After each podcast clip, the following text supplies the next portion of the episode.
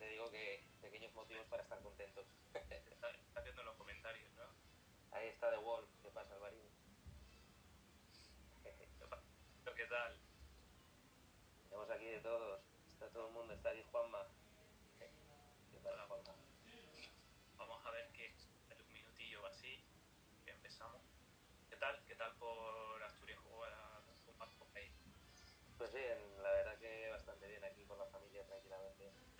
Eh, se echaba de menos. La verdad que esta cuarentena es, un- es una excusa perfecta para, para recuperar ese tiempo perdido en, en familia, aquellos que vivimos fuera, y estar un poco con, con los nuestros. El tiempo nos está, nos estuvo, no sé si decir que apreciando castigando, porque hizo bastante sol durante estos días, lo cual Asturias es bastante raro. Así que espero que el día que nos suelten no se ponga a llover. Bueno, pues aquí en Madrid hemos estado muy lluvia, o sea que tampoco difiere mucho la nada. Pues nada, pues si quieres vamos a ir comenzando. eh, para que no, me conozcan, empiezo pues bueno, presentándome, pues soy Diego y bueno, llevo en, temas de inversión más o menos 10 años, eh, y en profundidad desde más o menos como inversor 2012. Y nada, todo empezó ya por un profesor que le estaré eternamente agradecido en la universidad cuando habló del flash, del crash del, del 6 de mayo. Y nada, eh, aquella caída tan pronunciada de la bolsa de, o sea, en este caso el Dow Jones, y desde ahí pues hasta, hasta el día de hoy. Así que nada, eso es un poquito pues mi experiencia y Pablo, Pero por, por mi parte, la economía es algo que llevo en vena desde pequeño. Me lo, me lo metió mi padre por el pecho. La verdad que cuando era pequeño me, me sentaba a ver Euronews y yo le decía, joder, papá, quiero ver Cartoon Network, déjame en paz. Pero al final, oye, pues agradeció. Y yo estaba entre, entre estudiar economía e ingeniería.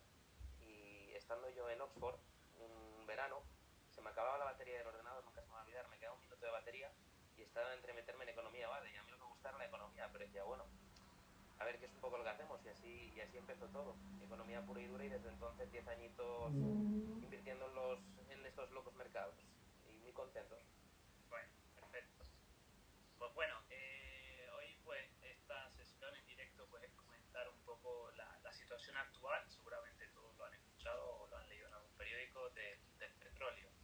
Eh, por ponerlos un poco en situación, eh, Pablo, ¿qué, ¿qué diferencia hay entre, bueno, sabemos que hay muchos petróleos, o sea, hay muchos diferentes, pero los más conocidos son el Brent y el West Texas. ¿Qué diferencia hay un poco entre, entre ambos?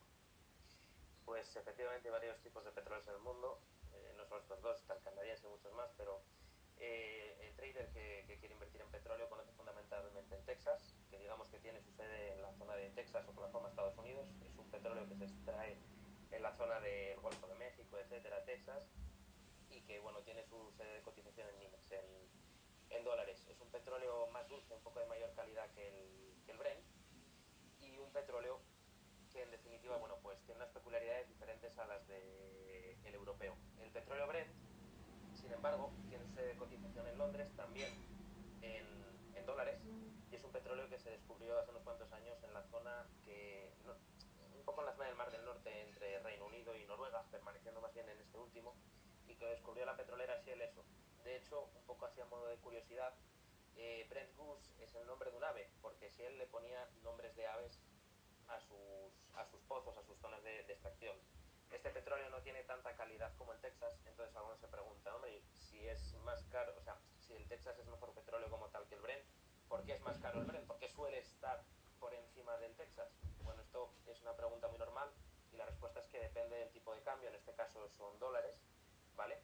Que, lo que se expresa siempre el, el Texas es la divisa en la que se realizan sus conversiones, en la que se realizan todos los ajustes, y luego también por factores geopolíticos, porque mm, como sabemos en la zona EMEA, que es donde está el Brent, Europe, Middle East, Asia, pues es donde hay más conflicto. Como sabéis a nivel geopolítico, Rusia, China, Arabia Saudí, pues son bastante más problemáticas que Estados Unidos, aunque este último siempre está picando y, y dando un poco de guerra. Pero bueno, esas son las diferencias básicas. Vale, perfecto. Y bueno, que nada pues me llegan mucho de gente pues, que me sigue, muchas preguntas eh, también en, en, formaciones y demás, qué es lo que está pasando actualmente con, con los precios del petróleo, por qué estas caídas o el pasado siempre negativo del futuro de mayo, por ejemplo de Texas. Esta es una historia larga y cumplida, en verdad aquí tenemos para hablar bastante. No obstante, yo lo que puedo decir a modo de resumen y de modo genérico es que se ha dado la tormenta perfecta. Es decir, tenemos por un lado un shock de oferta como es una guerra, como es una situación, un galimatías geopolítico impresionante, y por otro lado un shock de demanda, lo que viene a ser la recesión. Así para ponerlo un poco a modo de contexto, nosotros durante toda nuestra historia hemos vivido shocks de oferta, shocks de demanda, que han dado crisis de petróleo, crisis del golfo, bueno, lo que te puedas imaginar, pero nunca se había juntado un shock de oferta y un shock de demanda en estas condiciones actuales. Entonces, un poco así para ver un poco el panorama político y el escenario de mercado que tenemos ahora, pues podemos recurrir al pasado y ver lo siguiente. En 2019 el mundo, en el mundo se demandaban al día y al final se acaban produciendo en torno a unos 80 millones de barriles diarios. El mercado, como sabes, lo descuenta todo con antelación a que mmm, el inversor minorista o incluso el institucional lo sepa. ¿vale? El mercado es una máquina perfecta. Entonces ya en febrero de este año, cuando empezaba el tema del COVID en China, cuando ya estaba aposentado, la producción se venía reduciendo unos 4 millones de barriles al día. Y ya con toda la entrada del coronavirus y con todos los parones en el mundo, eh, la cantidad se redujo en torno a unos 20 millones de barriles diarios demandados al día. Esto es lo que viene a poner un poco en antecedente qué es lo que está pasando. Que mmm, el mundo se para y no hace falta tanto petróleo. Entonces, básicamente, el precio tiene que caer. Tenemos mucho más, pero bueno, esto sería un poco a modo de introducción, Diego, lo que yo vería así para explicar. Vale, vale. Y ya ponernos un poco, ya vimos pues al final cómo eh, Rusia se negaba a reducir la producción que Arabia Saudita pues prácticamente le proponía y porque debe esta guerra de precios, Arabia Saudita le declaró un poco la guerra de precios a Rusia. Bueno, aquí tenemos varios jugadores y en este caso estás mencionando a Rusia y Arabia Saudita. Entonces eh, ocurre lo siguiente, surge como una especie de alianza entre Arabia Saudí y Rusia. Lo que ocurre es lo siguiente, también entra en juego Estados Unidos. Entonces la gente dice, bueno, Estados Unidos, eh, ¿a cuándo se remonta esto, verdad? El galimatías geopolítico montado que hay es enorme. Todo esto, estando Estados Unidos de por medio, data ya del 11 de septiembre. Que sepamos, de los 19 terroristas que estaban implicados directamente, 15 de ellos eran eh, de origen saudita, entonces, de origen árabe. Entonces, mmm, surge la siguiente duda. Eh, ¿Empiezan los malos rollos entre Estados Unidos y Arabia Saudí? Sí, empiezan. Estados Unidos intenta culpar a los saudíes de financiar el terrorismo. Entonces llega Obama y dice en el Congreso, bueno, vamos a poner una ley en la cual vamos a, vamos a vetar esta, esta ley y vamos a evitar que crezca la tensión entre Estados Unidos y Arabia Saudita. ¿Qué ocurre? Que Obama en el 2017, que después de que lo ponga Obama en el 2017 en el Congreso, se anula este veto. Entonces ya por ahí vuelve la tensión geopolítica entre Estados Unidos y Arabia Saudí. Con Trump se retiran las tropas de Arabia Saudí. Y adivina, adivinanza, ¿quién es el país que va a ocupar ese territorio? Aquí empiezan los problemas. Entonces empieza ya Arabia Saudí, intenta utilizar a, Rusia, ¿vale? Para, para, pactar un poco el, el, petróleo que se quiere producir. Sin embargo, eh, Rusia es un jugador que no es del todo leal a Arabia Saudí. Y llegados a un punto, cuando empieza todo este galimatías del petróleo, lo primero que, que dicen es, bueno, pues tenemos que recortar la producción. Arabia Saudita se sienta y le dice Rusia, vamos a recortar ya. Entonces Rusia dice, Putin dice, yo no me voy a dejar chantajear, yo no voy a recortar la producción automáticamente. Y los sauditas, que son muy orgullosos, dicen, ah, sí, pues espera, que ahora voy a incrementar la producción. Entonces, en cierto modo, lo que hay es una guerra de precios entre Arabia Saudí y Rusia. ¿Qué pasa? Que al final esto, en las guerras, eh, puede haber un ganador y un perdedor, pero cada uno tiene sus recursos. Y como sabemos, Arabia Saudí tiene un coste de producción del petróleo muy inferior al de Rusia. De hecho, el coste de producción del petróleo es un secreto bien guardado. Cuando decimos que a Rusia le cuesta producir un barril 10 dólares, no es que a todas las empresas rusas les cueste 10 dólares producir un barril, es que a una le cuesta 9 y a otra le cuesta 18. Entonces, si el petróleo baja a 14, no es que Rusia esté perdiendo un dólar por barril, es que hay empresas que están ganando 5 y otras que están perdiendo 4. Entonces, llegados a este punto, si lo comparamos con Arabia Saudí, el coste de producción declarado por Aramco, que este sí lo sabemos, es de 2,8. Es que aquí mucho demás. Y bueno, explícame tú un poco, Diego, qué, qué pasa con Arabia Saudí y Rusia y con Estados Unidos. Creo que hay una montada con el fracking bastante, curiosa, ¿no? Es lo que iba a añadir ahora. Es que eh, llevo siguiendo, pues, bueno, desde que estalló toda esta crisis, investigando mucho, empapándome, ¿no? De, de, de la situación actual y descubrí un poco eh, ciertos analistas ya metidos y sobre todo árabes, ¿de acuerdo? Que están en internet, eh, no me acuerdo ahora los nombres, de- ya sabes, de un link te lleva a otro y demás, que es como una especie de, de declaración de guerra de Arabia Saudita a, a Estados Unidos. ¿Por qué? Porque, a ver, para, para que lo sepan, el fracking americano, eh, bueno, pues es todas aquellas empresas, las petroleras americanas, que, que perforan, ¿de acuerdo? Para, para sacar el petróleo. Pues eh, ese procedimiento es muy caro, ¿de acuerdo? O sea, mm, tener un barril por debajo ya de la franja de 50 dólares la ruina para estas empresas. Ya, ya vimos como una de ellas, eh, Within creo que es, y Petroleum, eh, se declaró en bancarrota. También hay que añadir que la bancarrota eh, americana no es igual que, que la europea, ¿no? No me declaro un quiebre y ya está, no es un- como un proceso de reestructuración de deuda. ¿Por qué reestructuración de deuda? Porque mm, la deuda que tienen ahora mismo las empresas de fracking eh, no aquí. O sea, tienen prácticamente un 90%. Y no hay que olvidarse, por ejemplo, de Pemex, la empresa estatal de, de petróleo mexicano, que prácticamente cerró el ejercicio 2017 con 8 mil millones. ¿De acuerdo? Eh, de- por tanto, eh, eh, creo que al final Arabia Saudita pues, tiene el, el toro cogido bien por los cuernos y también eh, que estipulará el, el precio final. Es un poco mi idea, ¿de acuerdo? O sea, que creo que al final ellos van a, a decidir sobre todo en, en- en estipular el precio final. Y de ahí que Donald Trump, pues, eh, ya hemos visto cómo, cómo intentó calmar las aguas rápidamente, eh, pues interviniendo, ¿no? Hay que llegar a un acuerdo, hay que eh, estabilizar el precio, hay que recortar producción por este, por este motivo, ¿no? Porque las empresas de fracking americanas eh, iban a explotar. Y sobre todo también eh, vimos el tweet que, bueno, martes, eh, el martes, no sé si vieron el hundimiento del, del- del futuro de junio, que se hundió prácticamente hasta 6 y medio, 6 dólares y medio. O sea, estaba ya prácticamente la gente en plan de vamos a ir a ser ya negativo otra vez. ¿Y qué pasa? Pues tuiteó este hombre, como siempre hace, y que iba a ayudar a las empresas de petróleo eh, y de gas americanos eh, para ayuda, ¿no? O sea que, bueno, tú ahí, de temas ya mucha más profundidad económica, puedes hablar de ello, pero ¿por qué quiere rescatar a estas empresas y por qué quiere ayudar?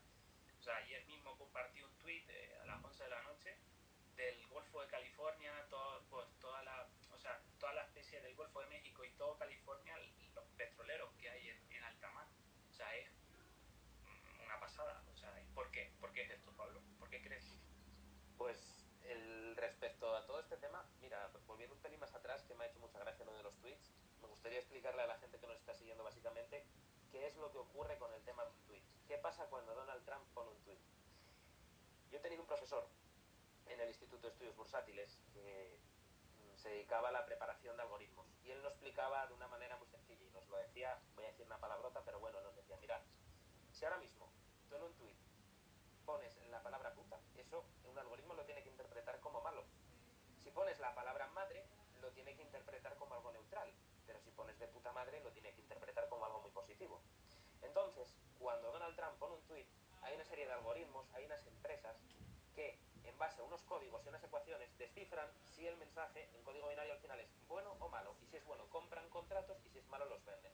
Qué curioso que cuando Trump lanzó todo el tema del acuerdo de producción, lo que vino a lanzar fue, traducido al castellano, algo como vamos a pactar, mis colegas de Arabia Saudita y de Arabia Saudí y yo, vamos a pactar un precio para la vamos a pactar un recorte de producción maravillosas noticias para el mercado de petróleo y gas claro los algoritmos se volvieron locos.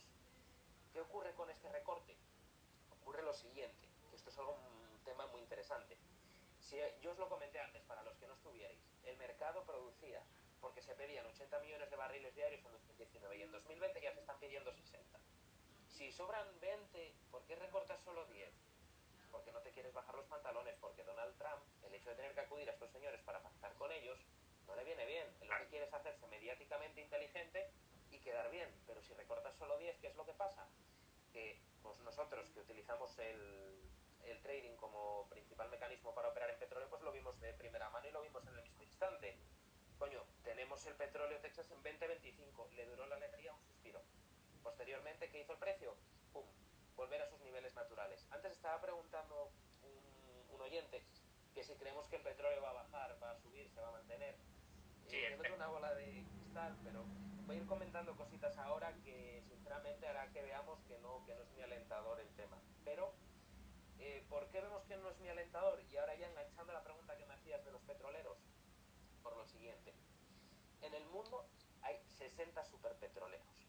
El petróleo está almacenado principalmente bajo tierra, en las reservas mundiales que tienen los países, que tienen las empresas, ¿vale? En hangares y en superpetroleros. Estos superpetroleros, su función es la siguiente. Vamos a poner un ejemplo de un superpetrolero europeo. Que saque petróleo, lo carguen en Noruega y, y automáticamente se ponga en movimiento por toda Europa. Si en una plaza le piden una compra sé cuántos miles de millones de barriles, él va ahí, pero como le mejoren la oferta da la vuelta. Ese petrolero se está moviendo continuamente. Ahora ya ni se mueve. Los superpetroleros están llenos. Bueno, Hay un problema de capacidad muy grande. están utilizando, leí la- las petroleras, por ejemplo, de americanas están utilizando el alquiler o los tanques granjeros, como les o así, eh, que les cuesta tres veces más que mantener el petróleo en tierra. O sea, están desesperados por regalar el petróleo prácticamente, porque es que no dan abasto los tanques. Efectivamente, y aquí es cuando lo podemos relacionar directamente con el tema del futuro, porque los futuros descuentan un cost of carry, un coste de almacenamiento, que en el caso del oro, en el caso del petróleo son muy importantes, en el caso del oro incluso se hacen auditorías para mantener el oro con el mismo gramaje, etcétera, etcétera, pues en el caso del petróleo es súper importante el coste de almacenamiento. Aquí las empresas europeas están perjudicadas, pero comentabas, como comentabas tú bien antes, ¿sabes dónde se sitúan las empresas de petróleo estadounidenses que le están dando caña al tema del fracking y las principales que están extrayendo petróleo y que permiten que Estados Unidos sea líder mundial? Pues muy sencillo, se sitúan entre 500 y 8 kilo- y 800 kilómetros de la costa. Estas sí que están bien jodidas.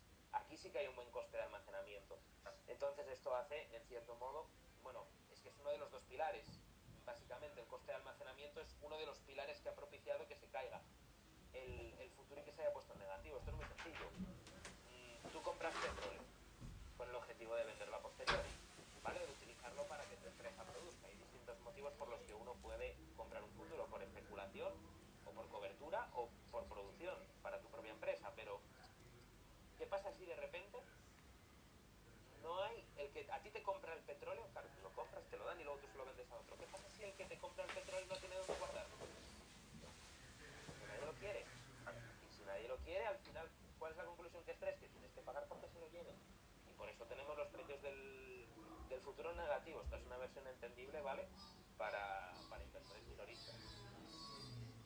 Todo también que ahí se cebaron los grandes, se cebaron con el, el futuro. Eh, también eh, hay que, eso fue el lunes de esta, de esta semana, pero el domingo cuando abrió el mercado ya eh, eh, Western, eh, la, la petrolera canadiense, Western, ya hablaba de que el petróleo lo tenía en menos 0,65. Por tanto ya estaban ya un poco en plan de el gobierno o nos ayuda o el petróleo se va a hundir.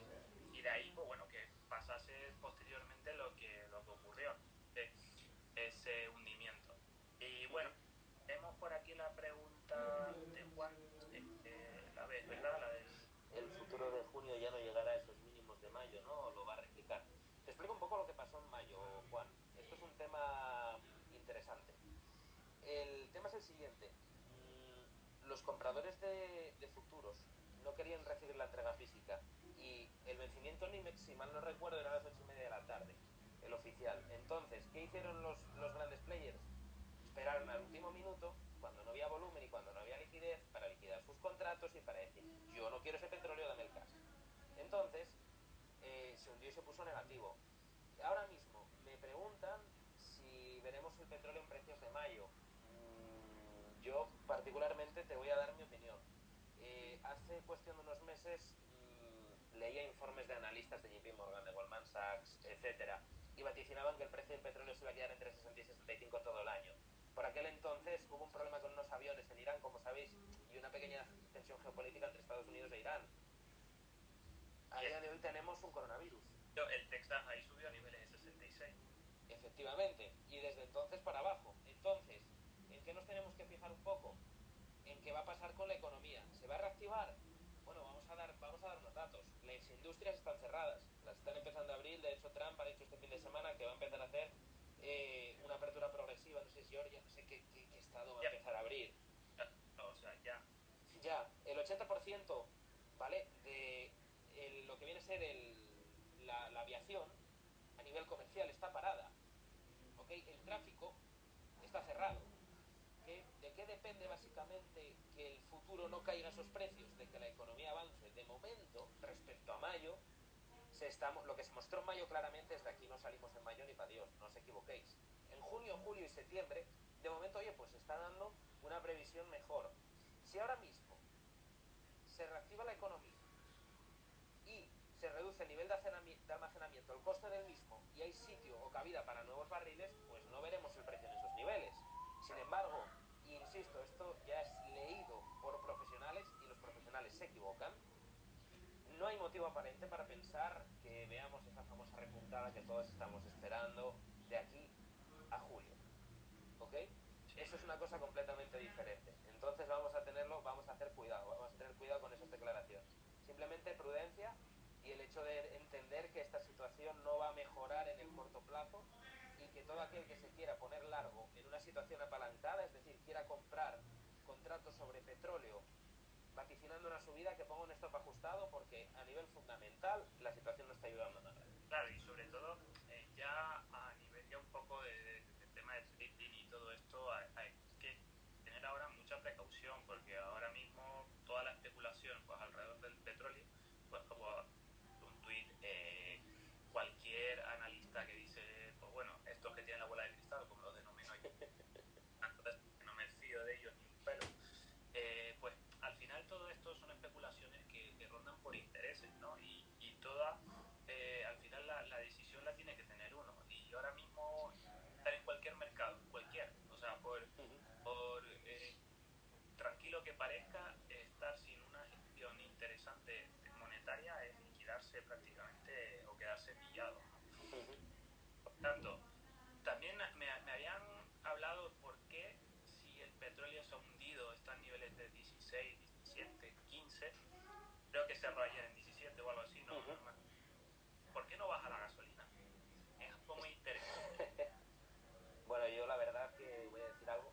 eh, los agentes económicos están súper contentos, súper contentos de que mm, bueno, de que hay una de que pueda haber una recuperación, no se sabe cuándo, pero el día que la haya todo el mundo va a estar muy contento. Yo como propietario de un coche clásico estoy súper contento de que la cosa se mantenga así. Es decir, yo cuando veo que en el precio de la gasolina lo único que pienso es otro depósito barato, ¿me explico? Entonces tenemos que pensar en lo siguiente, ¿vale? Eh, todos habéis oído hablar alguna vez del, famoso efecto cohete, del famoso efecto pluma. Entonces os voy a poner un ejemplo parece súper ilustrativo y luego vamos a hablar, como dice Juan Alastras, de taxes, efectivamente, de impuestos. Y en este caso de tipo de cambio, que es más importante todavía. Pero si tú ahora mismo vas a la gasolinera y le echas 50 euros de gasolina a tu coche, cuenta con que 25 euros son impuestos, 18 son el coste de la materia prima, 1 euro es coste de logística, 6 euros, ¿vale? Es margen. Entonces, llegados a este punto, vale, hacemos el desglose, son más los impuestos que lo que vale la propia gasolina. Entonces, Y, y también hay que decir que España es de los países que menos impuestos tiene con respecto a la gasolina. es una cosa curiosa y de, bueno, yo de hecho, la, mi zona favorita de España es la tuya. Hicimos un viaje tú y yo al rally de Canarias y yo veía la gasolina.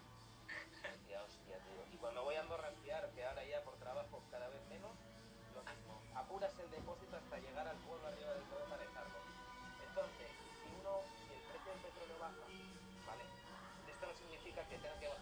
porcentual y progresiva el precio de la gasolina. Punto uno. Punto dos. El tema del eurodólar. Tú recuerda que el petróleo se negocia en dólares.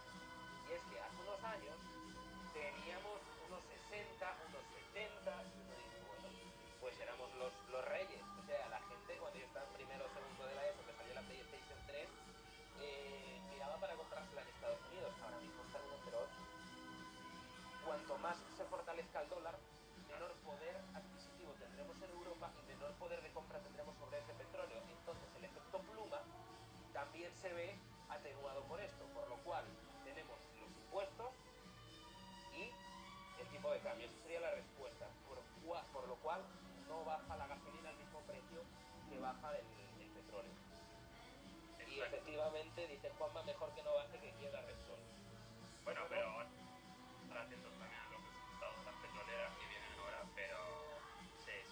con caídas de beneficios en torno a un 60 o 50%, pero es normal. O sea, también me, me preguntan mucho, ya pues girando un poco a este, esta situación, si es buen momento para comprar eh, temas de eh, acciones de pues tipo BP, Shell, todas estas. Y yo siempre digo que eh, un poco mi criterio es que ahora mismo hay que tener mucho cuidado, porque en el momento que saquen resultados, sabemos lo que va a pasar.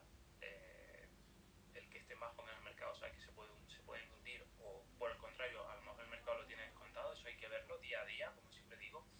Pero creo que ya se empezará a ver eh, zonas interesantes de a lo mejor la gente que se quiera posicionar una cartera, etcétera, etcétera. De aquí a, al segundo, sobre todo, eh, segundo trimestre, ¿verdad? Con otros resultados, cuando esto empieza a repuntar, cuando China comienza a demandar más petróleo, Estados Unidos empieza a reabrir, el espacio aéreo que, como que decía, pues empiece también a abrir poco a poco, pues todo eso creo que también impulsará un poco a, a la situación, pero el otro día estaba analizando Repsol por, por unos informes y demás, y creo que estaba en niveles de 6,5, 7, y subió el otro día pues por el repunte de, de, del petróleo, si no... Eh, ahí está, ¿no? Es decir, es una empresa muy puntera dentro del IBEX, pero eh, también hay que tener mucho, mucho cuidado. Yo es que ahora mismo hay que ir con pies de plomo, porque cualquier giro en precio, pues ya sabes de lo que te estoy hablando. El precio siempre manda, como siempre te digo. Sí, efectivamente. Una pregunta, Diego, que te voy a hacer yo a ti. ¿Qué le recomendarías a toda esa gente que lee informes de banca de inversión de bancos en los que se dice que se compra Repsol? A ver, tú sabes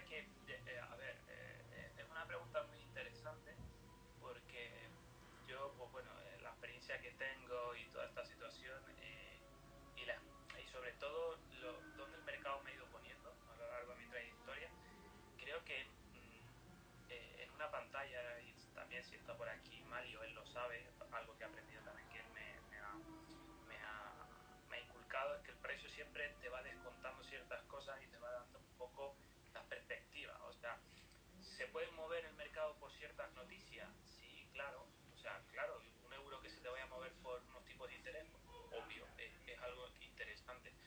Pero creo que al final todo este tipo de banca, eh, etcétera, pues tienen también acceso a una información que nosotros no.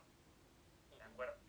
Como por ejemplo JP Morgan que está empeñado y, y Goldman Sachs en que el, el oro eh, se va a 1800 y ha estado prácticamente a 50 puntos de llegar, ¿vale? Perfecto, o sea, son intereses que tienen ellos puestos. Pero eh, yo ahora mismo, ¿cómo está la situación? Yo esperaría el segundo trimestre, o sea, yo creo que no, no hay ahora mismo una prisa, eh, creo que Ujú. pardeando mucho a la gente en plan de, uy, estos niveles, uy, esta situación, porque creo que también hay un interés detrás, también te digo, pero si se mantiene la calma, creo que pueden llegar ciertos niveles interesantes de precios para gente que se quiera posicionar en cartera, ¿de acuerdo? O sea, para el tema de trading, mm, ahora mismo día a día, ya, o sea, sabes que mucho de ello y es prácticamente día a día, porque se te gira un mercado por cualquier cosa y te queda un poco en, en agua, ¿sabes? Me preguntan, y te preguntan, Diego, si vemos una W, es decir, la caída desde, va- vamos a tomar como referencia, Juan, los 65 en vez de los 100 y pico, ¿vale? Sí. Si, para mí W, si yo la veo en la pantalla tal y como está escrita, es que vuelve a 65. Yo particularmente lo veo como una M al revés, ¿vale? Es decir, va a llegar un punto en el que encuentra suelo y tiene que subir, efectivamente. Que los niveles de recuperación sean del 100% respecto a esta situación, no lo veo, ni mucho menos. Eh, es más, a día de hoy no veo ni un 50% de recuperación lógica en el próximo mes, eh, dada la situación fundamental de la economía y, dada, y dado todo lo que he explicado. Pero, hombre, llegará un momento en el que sí, en el que tenga que volver a escalar. Pero pienso una cosa, mm, aquí lo que tenemos que ver es básicamente el desescalamiento, el escalamiento de apertura de sectores y la demanda de petróleo al fin y al cabo y la tensión geopolítica. Entonces, yo una W no la veo, pero mmm, sí que veo que tendrá una pauta de recuperación. ¿Cuándo? Futuros hablan y lo que nos están diciendo es que no va a ser ahora. Sobre todo que el mercado ahora mismo, hasta los grandes inversores van con pies de plomo. O sea, porque no sé lo que puede pasar. Dentro de. Estamos hoy a 25, pues dentro de 10 días, ya 8 días, prácticamente el, eh, se reúne la OPEP. El día 10 de mayo, el 9 de mayo se reúnen porque se espera otro recorte de producción, pero es que es algo lógico. O sea, es que ahora mismo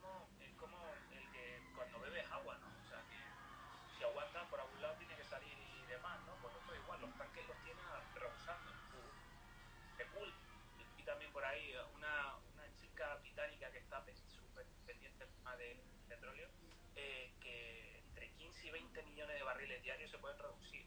O sea que se va a llevar a una reducción sí, sí. casi 30 millones al día. Mira, eh, justo es lo que dices. Al final, si la reducción diaria de barriles es de 20 millones, ¿vale? Se espera que dada la situación actual se reduzcan 30. Entonces, ¿qué nos están diciendo los analistas? Que si se ha reducido 20 y se tienen que reducir 10 más, es que la cosa no va a mejorar. Punto 1. Punto 2. Se han reducido tan solo al final y en términos estrictos 10 millones, mientras que hacía falta una reducción de 20. Y ahora estiman bajada de 30. Claro. Pues obviamente, un poco mal y tarde van a tener que volver a reducir. Por cierto, me comí una parte de la pregunta de Juan, que es la de volver a bajar cuando presenten resultados. El mercado lo, lo descuenta todo.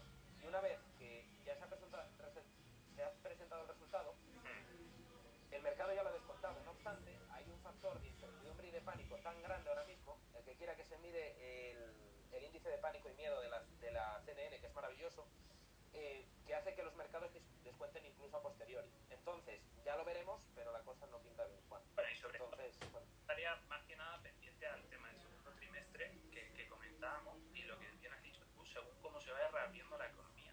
Porque la demanda, no, esto no nos van a dejar ahora mm, salir de golpe, empezar a consumir. Claro, esto va a ir de manera progresiva. Porque también si esto se empieza a empieza a eh, también esto para ciertas empresas es complicado. Porque ahora, por ejemplo, las empresas que estén en ERTE, todo este tipo de cosas, ¿no? Por, por hilar la- aviación. Claro, es decir, si tienen un ERTE y el consumo de, de, de, de vuelos no va a ser igual que el de antes. Es decir, si imaginemos que en ese 100 personas se han ido, de acuerdo a ERTE, quiero, se va a reabrir todo y la demanda no es igual que eh, antes de- del tema de esta situación, mm, los beneficios que van a tener las empresas va a ser prácticamente liquidarlas otra vez. Es decir, porque con esas mil producía para sostener las mil, pero ahora la demanda para sostener esas mil, ¿de acuerdo? No va a ser igual. Con esto que quiero decir, Totalmente. ser de manera también progresiva, porque si no, mm, ahogan a los empresarios también, hay que, hay que decirlo, ¿no? Porque si antes con mil eh, sostenía y me daba beneficio, ahora con la situación actual mm, no, no se va a generar el mismo beneficio para sostener a los mil y demás, ¿no? Por tanto, también va a ser de, vital importancia. Y por otra cosa, el, petróleo lleva desde que estalló toda la situación en China desmontando muchas, muchas, muchas situaciones. Y tú y yo lo hablábamos con eventos que hemos tenido. Cuando perdió los 50, pf, había que tener cuidado. Y ya cuando perdió los 45 y los 42, Ujú. se veía en semanal, pues, por ejemplo, en diario, la gente que lo siguiese, que, que no, que, que se iba prácticamente a, a. Y después cuando se reflotó la situación de el, el martes, ¿no? Bueno, no, mentira, que me habían comentado, pues, hombre, el petróleo tiene que subir, ¿no? Si se recorta la producción. Y yo llevaba dos semanas diciendo, cuidado, porque podríamos ir a mínimos de, de marzo, cuidado, y al final donde se fue. O sea, Efectivamente. De hecho, es que al final estamos, mira, vivimos en un mundo multipolar. Antaño estábamos acostumbrados con una superpotencia económica que era Estados Unidos, de dinero, de capacidad, eh, mandas en el mundo. ¿Qué pasa ahora? Tenemos una guerra de poderes súper impresionante entre Rusia, Arabia Saudí, etcétera, como estábamos comentando. Con lo cual, el tema del petróleo, ya más allá de los resultados empresariales y de las propias empresas, eh, va en contra de la megatendencia a nivel mundial. Y vosotros que trabajáis en fondos de inversión, que tenéis fondos temáticos y demás, eh, controláis bastante sobre esto. Y es que tenemos la siguiente situación. Eh, la ASG, Iberco, publica SG y dice, bueno, pues estos fondos temáticos son los que siguen eh, tendencias sociales actuales, etcétera. El petróleo mm, no es que sea una inversión muy sostenible de cara a largo plazo, las empresas están apostando por otro tipo de, de, de motivos, de temáticas.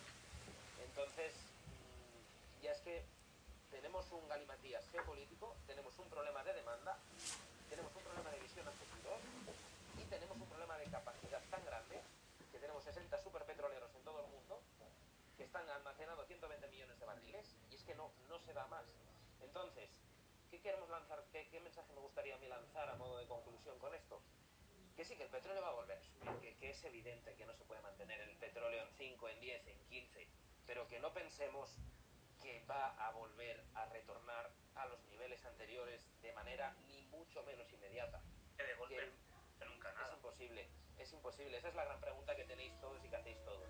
Al final la respuesta es evidente. No tenemos una bola de cristal, tenemos una serie de proyecciones económicas que leemos en informes de banca y luego una forma de ver el mundo, un second level thinking que se llama, pues que nos hace ver cosas evidentes como estas, que, se van a mantener los, los precios y que dependemos mucho de la OPEP. Ahora bien, insisto, y lo comentaba al principio de la reunión, hace, es más, tengo el archivo por aquí por el ordenador, si me dejáis, si me dejas un momento, es que te miro la fecha.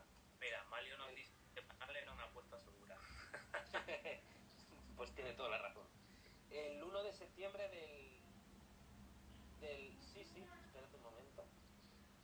Sí, más o menos en septiembre, octubre leía yo estos informes de banca de inversión Ajá. y decían que, que, el precio iba a estar entre 50, 55, 60. ¿Me explico? Llegó el coronavirus, nadie se lo esperaba, nadie lo sabía, nadie tiene una bola de cristal. Bueno, los Simpson siempre lo anticipan todo, eso es real, pero. Entonces, ¿qué sabemos nosotros?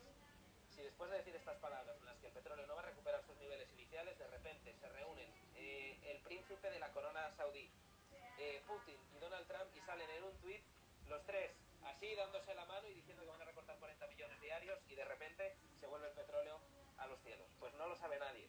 Así que un poco la conclusión que queremos lanzar nosotros que nos dedicamos al tema de la bolsa y particularmente al tema del trading es que en los mercados tienes que hacer es, digamos, eh, una especulación. Es decir, yo especulo que el petróleo va a subir, voy a especular con esta, en esta dirección. Si tú piensas eso, me parece igual de respetable que el que piensa que el petróleo va a caer. Pero si haces un movimiento de este tipo, una apuesta de este tipo, ten claro que vas a tener que ajustar muy bien tu riesgo, porque los niveles de volatilidad hace un año lo que marcaba la volatilidad era que se producían 80 millones al día y que había 100.000, 200.000, 300.000, 700.000 barriles que un día variaban respecto a otro. A día de hoy son 20 millones de diferencia. Entonces es lo que quiero decir, que los que hagan trading sobre petróleo, que ajusten muy bien el riesgo y que tengan muy claro cuáles son los niveles de entrada y de salida que se tienen que marcar, Pero, porque mucha volatilidad. Bien, el, el tipo de, de producto a, acorde es decir, no es lo mismo eh, en un contado que ir a un futuro, ¿de acuerdo? O sea, los futuros sabemos que piden más, más garantías, etcétera, ¿no es así? Sí, efectivamente. También hay que, y también te, hay que tener cuidado con los vencimientos, obviamente si yo me pongo ahora mismo a, tengo, a medio plazo, tengo un dinero que me interesa, por ejemplo, ¿no? Meterlo en petróleo, pues a lo mejor me interesaría ponerlo a un futuro de agosto, por ejemplo, no a un futuro me va a caducar el próximo mes, o sea, me vence, caducar, no, me vence el próximo mes y que puede pasar de todo, porque mucha gente tiene el miedo de que se pueda hundir otra vez el petróleo igual que, que pasó con el vencimiento de mayo. ¿De el tema vencimiento de mayo es muy curioso, tengo un gráfico por aquí delante, que, un informe de inversión que tengo muy curioso, y es que lo que marca es evidente, y es lo que comentaba antes, esto, el que conozca el concepto de volumen y liquidez lo va a entender llega un punto en el que ves los precios cayéndose, ves que no hay almacenaje, se está anunciando públicamente y se aprovechan los últimos minutos ¿vale? del mercado de cotización abierta para vender y como no hay nadie que compre, la inestabilidad del precio es tan grande que se puso en negativo. Pero ojo, que esto no refleja una situación real, no se paga, me explico, no se paga por llevarte el petróleo en términos generales. Entonces tened cuidado cuando se acerque, el cuando compréis un contrato de futuros, ¿vale? Mirad bien cuál es el vencimiento y seguidlo muy de cerca estos días, porque el tema está muy delicado. Sí, sobre todo, ya les digo, en el tema del sector energético ahora mismo eh, hay que estar prácticamente al día. Y ya por ir rematando un poco esta charla, eh, bajo mi punto de vista es eh, ir día a día. Eh, los precios hay que seguirlos como si fuese segundo a segundo, porque en un abrir y cerrar de ojos, yo me acuerdo una vez una inversión que tenía y vamos, o sea, en 15 minutos se cambió el mercado y dije, pero ¿qué pasó aquí? No, o sea, y era un momento normal de mercado. ¿De acuerdo? Así que ahora mismo, con toda la especulación que hay detrás, hay que tener mucha precaución. Chicago estuvo haciendo cortes intermitentes de sus futuros la semana pasada. Mm, Imagínate que compras un futuro del, del Brent a 20 y que de repente, ¿vale? Esto es en Europa. El petróleo cotiza suave y tranquilamente. Y dices tú, bueno, pues esto me gusta, está bien, voy a probar a invertir en Texas. Y te hacen un corte en Chicago. Y de repente no puedes cerrar tu posición. Y reabre el mercado en X tiempo y te reabre con el barril 5 dólares en contra de tu precio. Si vas a un euro el punto, has pagado 500 euros. Esto pasó con el Limit Down en el Dow Jones. Me acuerdo yo de un día a las dos y media que flipé en colores y dije, menos mal que no estaba dentro. Si llego a estar dentro es que me crujen hasta la camisa, es que te revientan los stop loss. Entonces, oye, un poco de cuidado y de calma aquellos que estén operando petróleo estos días porque la volatilidad es muy grande y si se corta el precio, si lo tienen que cortar desde Chicago, pues estáis jodidos. Así que cuidadito y suave. todo el gráfico, chicos. El gráfico el que va a marcar todo, niveles pues, de soporte, resistencia, un poco toda la situación. Pero bueno, eh, la, especu- la especulación detrás del petróleo para la próxima semana va a estar. Si esta semana ha estado volátil y los últimos días se ha estabilizado un poco con ascenso, pues lateralizado, después rompe, después. Esta semana va a haber mucha más por la especulación que hay detrás con los posibles recortes de la OPEP esta semana. O sea, hay que tener mucho, mucho cuidado, ¿eh?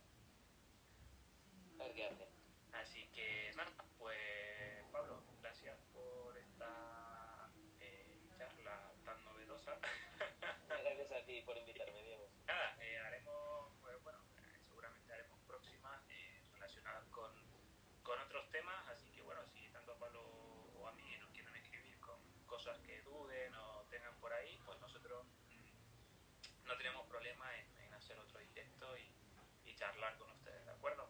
Así que nada, eh, que pasen un buen domingo, venga que las cervezas nos están esperando. Bueno, Bueno, mira, qué grande el Manu Colunga. Efectivamente, estás en la pared de fondo. ya no, ya no. Eso es. Ese es el, el póster del slalom de Colunga. Aquí duerme mi hermano, que yo estoy viviendo en Madrid, pero estoy aquí en Asturias. Y tiene los carteles de Prohibido Público, un póster de Oscar Palacio, otro de Vallejo. Efectivamente, ahí está. Así que nada, chicos, gracias a ustedes y nos vemos próximamente. Vale, Pablo. Un saludo. Venga, Venga. que tengáis buen día, buen fin de no salgáis, eh.